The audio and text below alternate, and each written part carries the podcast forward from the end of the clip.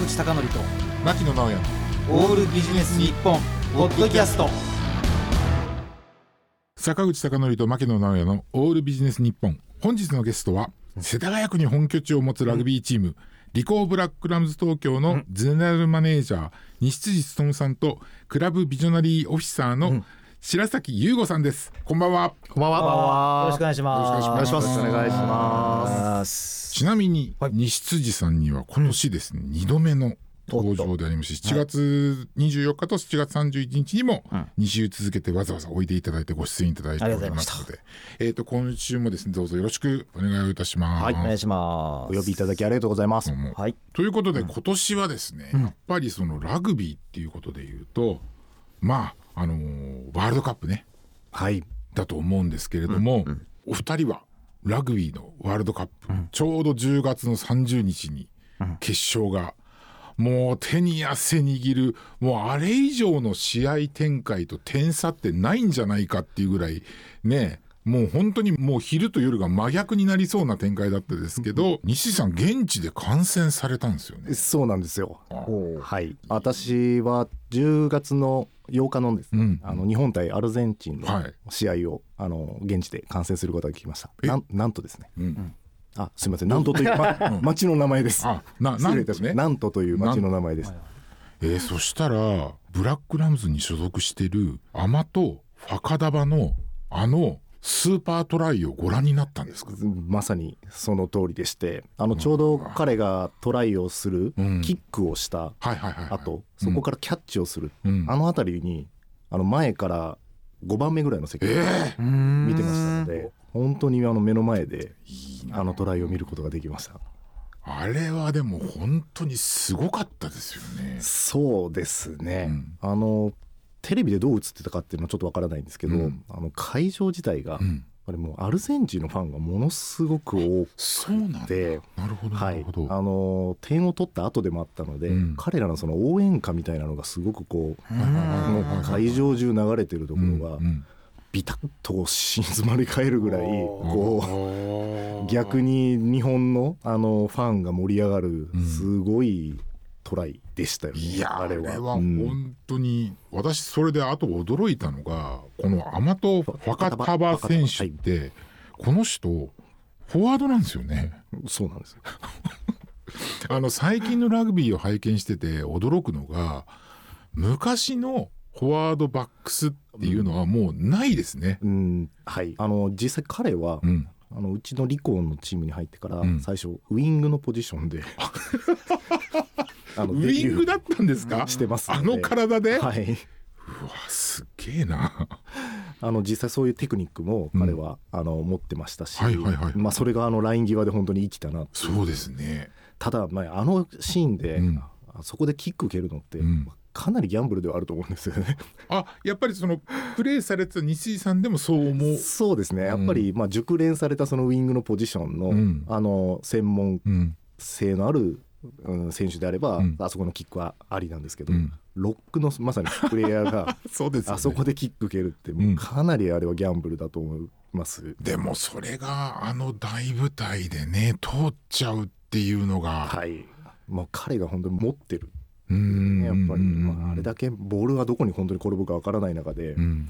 自分に返ってきたっていうのは、まあ、彼が本当にあの今年スターになるべくしてなったっていう。そうですね。ん。絶対注目されますよね。あとやっぱり今回のワールドカップの試合を見ててもう改めて感じたのはなんか昔やっぱりそのフォワードがねモールとかそういうのを組んでそこからスクラムハーフとかが誰がボール出してバックスに展開するっていう、あのーラグビーをだったんですけど もうなんかラインに入ってる人たちがあの、はい。関係ないですよね、ええ。もう。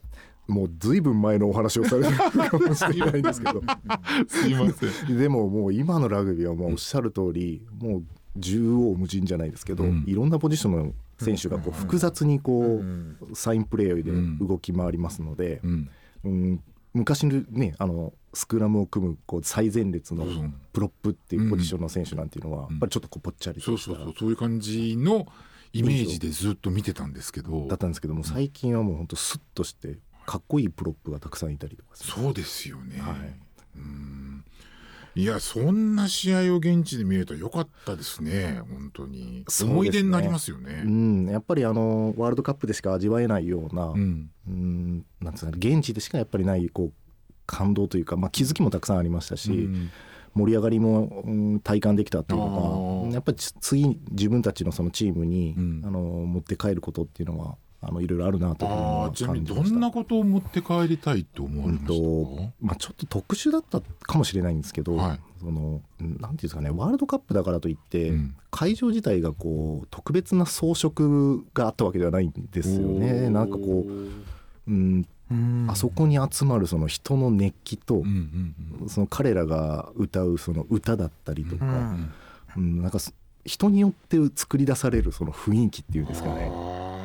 なんかそういうああれだけのやっぱり人が入ると、うんうんうん、なんですかねその会場に特別な何か演出がなくても、もう十分その人がその演出を してくれるというようなそんな印象も受けました、なるほどなるほど。じゃあやっぱりそのブラックラムズの試合でもやっぱ人がこう盛り上げてっていうのをこれから。うんそうですね、うん。だからまあ僕らもその応援歌とかがねあるわけではないんで、うん。まあ、ちょっとこれもこれから考えていくことかもしれませんけど、うん何かやっぱこうみんながこう一つになるような、うんあの演出の仕方っていうんですかね持ってき方っていうのはうんできるといいなと思いました。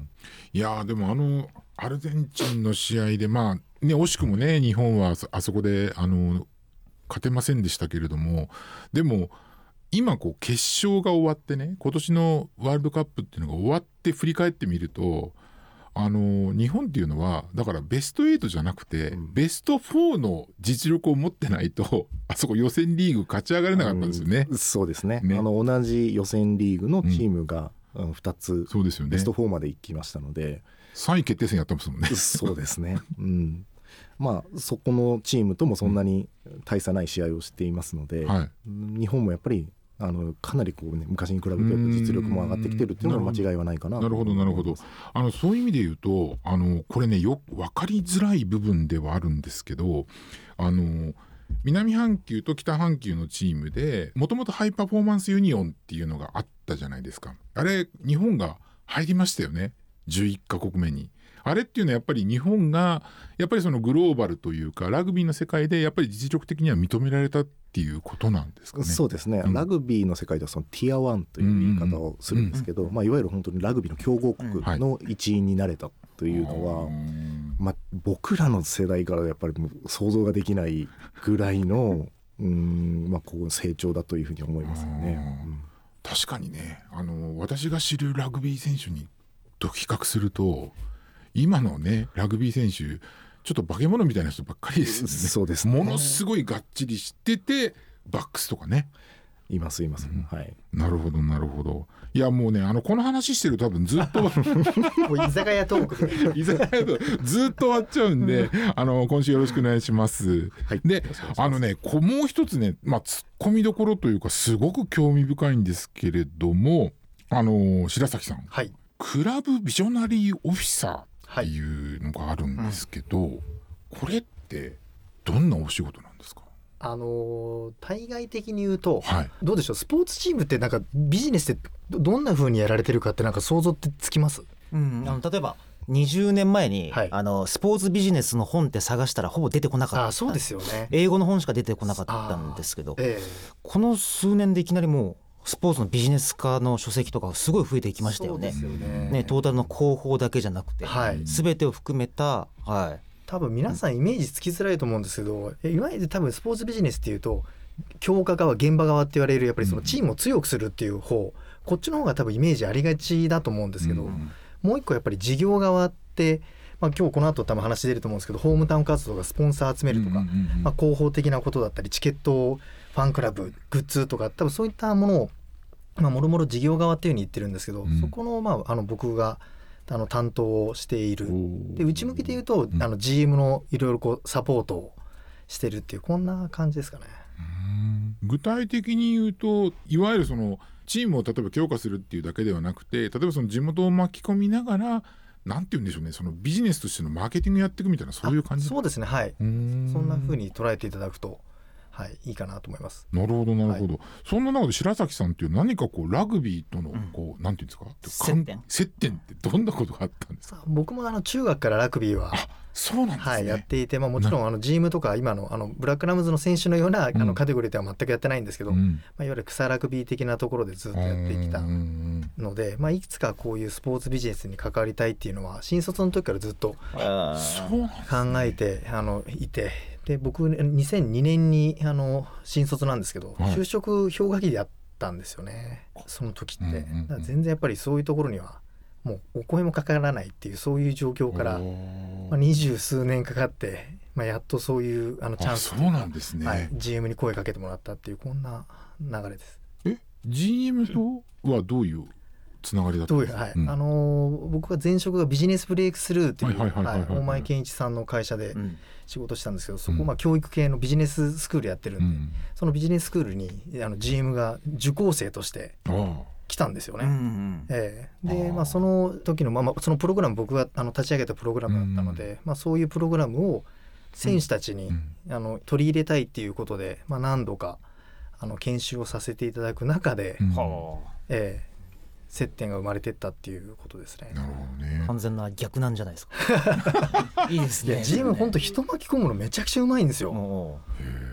も本当に。なんかこう GM っていうとまあねクラブのい一番あのトップにいるんでどっちかっていうと自分は全部知ってる自分はできるっていうスタンスで来る方も多いんじゃないかと思うんですけど、うん。逆に自分は全然そういったことできないからうん。力貸してくれっていうようなことでどんどんどんどんいろんな人巻き込んでいくんですよね。まあ僕らのクラブのビジョンが Be a Movement っていうことで、うんえー巻き込んでいこうってその中心にいようっていう、まあまさにそれを体現しているかなという、はい、思います。そういう意味ではね我々も今この場でね心地よく巻き込まれてるわけです そうですよね。だから多分このお話がその次にうん。チームとしていかにこう地域を巻き込んでいくかっていう話にね多うん。分広がっていくんだと思うんですけども。ね。ははい。いであのーまあお二人がねそのそういった形で今盛り上げようとしてそのリコーブラックラムズ東京っていうなんですけれどもこのチームとですねあとその地域のつながりとも含めながら少しその改めて、えっと教えていただけますか？リコーブラックラムズ東京っていうチームのことを教えていただけますか、はい、あのリコーブラックラムズ東京はあの2年前ですかね。あの新しいラグビーの最高峰のリーグリーグワンというのが立ち上がった時に、あの新しく名前に東京をつけてうん。もともとあったリコーブラックラムズという名前にうん。東京をつけた形で、あのスタートをしたチームでして今はあのすいません繰り返しになりますけども日本国内最高峰リーグであるそのリーグワンリーグワン、のおディビジョン1と言われる一番上の、うんうんうん。カテゴリーで、うん。あの所属しているチームになります。昨年の順位がですね、えー12チーム中7位ということで、うんうんちょっといまいちだったかもしれないですけど。そんなことないでしょ。そうですか、うんそうですかね、うん、これからだってこあの多分今年優勝するんですよね今シーズンは。はい。またちょっと後ほどね、はい。そういう話も、で僕たちのその母体というのは株式会社リコーはい、という会社の,、うん。あのラグビー部が、あの前身ということになります。あの活動拠点が世田谷にある、あのうなねうん、というところでしてなるほど。はい、あのラグビーのそのトップレベルのチームの中では最も都心にある。うーん。ああ、そうん。っかそっかそっかそっか。クラブ。23区内にうん。あの活動拠点があるのは、そうですよね。はい、僕らだけということ。でもう一つ大きな特徴としては今年あの40周年。あー失礼しました。70周年。大事なとこ間違えましたね。70周年を迎えるうん。あの歴史のあるあのクラブであるということ。70年ではってことは始まったのって。戦後間もなく千1950年代？50年代ですね。53年ですのおお53年ってことでじゃあ、あのー当時のあの新日鉄釜石があれだけ盛り上がったよりもかなり前です。前です前です。あまた実業団チームははあ。6チームぐらいしかなくて。あそうなんだ。はい。今日ちょうどそのあの会社の歴史のいろんな資料も見てたんですけど、うん。まだ株式会社リコーのになる前だったっていう。頃からあのラグビーは、まあ、うん。存在してるというそれはね会社の中になんかそういうこうラグビーを盛り立てようみたいなこうそういう勢力の方がいたんですか？勢力の方っていうか。あのーすみません。ちょっと私も歴史昔のことは変わらないんですけど、やっぱりこう何度かやっぱり会社の、うん。なんていうんですかねこう業績のいい時うん。悪い時って必ずあって、はい。そのその時にそのクラブの存続みたいな話っていうのは必ず出てくるうん。んですが、それはどこのねチームでもあります、うんの企業スポーツとしては当然のことだと思うんですけども、あのその時にも必ずあのそういそういった誰か守ってくださる経営陣がいてくださってですね、うん。あの今僕たちもここ存続できてるっていうことはありますのであの長い歴史70年間ですねそのリコーという会社に、うん。まあ、ずっとこう寄り添いながらあのそういうまあ進んできたかなと思って。そういうそのサポートする、守るっていうことも脈々と続いてきてるそうですね。はい。ね。じゃあそういうその、えーリコーブラックラムズ今その、えっと、地域との連携っていうのをね、されてるという話なんですけどどんなことでこう地域っていうつながりつながり位置づけなんでしょうかね。あのまあもともと今お話しした通りずっと企業スポーツ企業のクラブ活動という形で進んできたんですね。で、まあ、このうん65年ぐらい過ぎてままさに2年前ですかね、うん。リーグワンという新しいあのリーグをおスタートするときに、まあ、リーグの概念といいますか理念が、うん。まあ、その企業のスポーツから、まあ、いわゆる地域スポーツに、あのうん。まあ、発展していくというようなこともあったこともあって、あの地域の人ともっともっとつながるっていうのが、まあ、リーグとしての考えもあったということ、んで一方で、うん。僕もこうスタッフに今10年ぐらいあのもういるんですけども、はい。やっぱりうん、まあ、今こう支えてくださる企業の、まあ、経営者もいるっていうことではありながらやっぱりこうなんですかね企業にこう、うんうん状況ってずっとこう変わってきていて、うんうんうんまあ、企業スポーツを続けるにはやっぱりなかなかこう厳しい状況っていうのがこれからも生まれるだろうなっていうのは、まあ、なんとなく予想ができていて。でその時にうん会社だけじゃなくてやっぱりもっともっと僕らのそのクラブを応援してくれる人をやっぱ増やさなきゃいけないなっていうのはやっぱり感じていました、まあ、J リーグなんていうのはまさにそうでしたし、そのこともあって、まあ、このリーグワンを迎える前からこの世田谷区に対してもっともっと僕たちが貢献できることはないかというようなことをあの続けてきてたなるほど。なるほどことになります。そういうことなんですね。じゃあ具体的にその貢献のところでは、うん。あのどうなんですか？白崎さんがなんかいろいろ行ってらっしゃる活動もあったりするんですかね？はいあの僕がやってるというよりももう、うん。あのスタッフ全員でもちろんやっていますし、うん。まあ、世田谷区ってご存知のように93万人、うん。4万人ぐらいの人口いますから、うん。それを僕らスタッフだけでカバーって当然できませんので、うん。まあ、いろんな本当に、まあ、今回の FM 世田谷さんも含めてですけど、うん。本当に商店街さんとかもちろん世田谷区さんとかスポンサーさんとかそういったいろんな人たちにあの支えてやっていただいてます。うん。なんでまあこれまでやっていたものと、うん。まあ、新たにこうし仕掛けていくものとっていうのは、まあ、当然両方あって、うん。まあ、過去にやずっとややってきたところで言うと、まあ、見守り隊って、まあ、近くにあの小学校中学校あったりしますんで、まあ、そこにうちのスタッフや選手が行って、うん。あの交通安全、えーえーあの横断歩道あのブロックしてちゃんとあの取れるようにしたりとか。あそれ相当ブロックできそうですよね。まあそうですね。結構目立ちますしそうですね。ええ。うん。まあ2週に1遍ぐらいずっとやってますしああなるほどなるほど。あとはまあゲストティーチャーってあの呼ばれる世田谷区の、まあ、小学校がメインになるんですけど、うん。小学校にうちのアカデミーのコーチとかああうちの選手もたまに行くんですけど、うんうんまあ、タグラグビーって学校で今授業として取り入れられてるんで、はいはいやってますそれをあの指導をする一環で、はい、うちのスタッフが行ってってこれももう1万人をもう超える児童と接点を持たせてもらっている。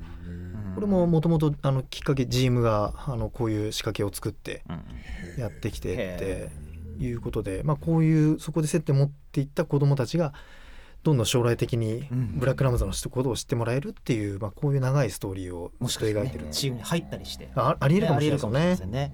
で具体的になんか皆さんリスナーの方にも告知いただけるようなイベントがあるということですが。そうですね、はい。あのいくつかあるんですけど一つがあー、まあ、12月16日があの我々のホーム開幕戦になります。でここ駒沢競技場であの行われるんですが、えーと今あの世田谷区法であの皆さん、えー情報取れると思うんですが、世田谷区民の方たちはあー1000組2000名をご招待すると。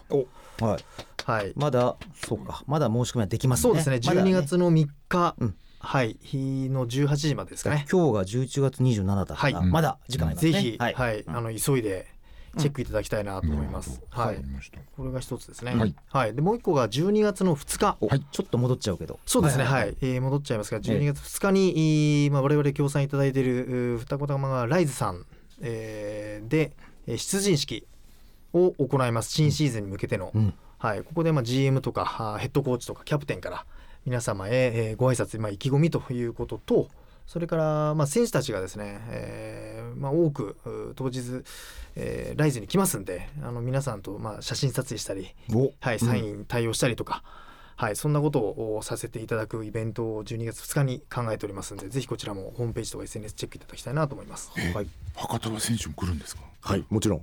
もちろん。もちろん。でかいんだろうな はい。はい。そしていよいよ12月16日。あそうですね、ん。でまあ、さっきあの、区民の方ご招待っていうところがありましたが、あーまあ、もちろんあのご招待だけじゃなくて、えー皆さんにぜひチケット買ってあの、いえーご来場いただきたいというのもありますので、そう言って来ていただいた方にはさまざ、まなイベントを仕掛けてうん。今考えておりますので、まあ、一番大きいところでいうとベースボールシャツ、うん。はい、こちらをおご来場者あの方に皆さんにですね配布したいなというふうプレゼントに思ってます。はい。はい。いうまあ、こういったところをちょっと考えてます。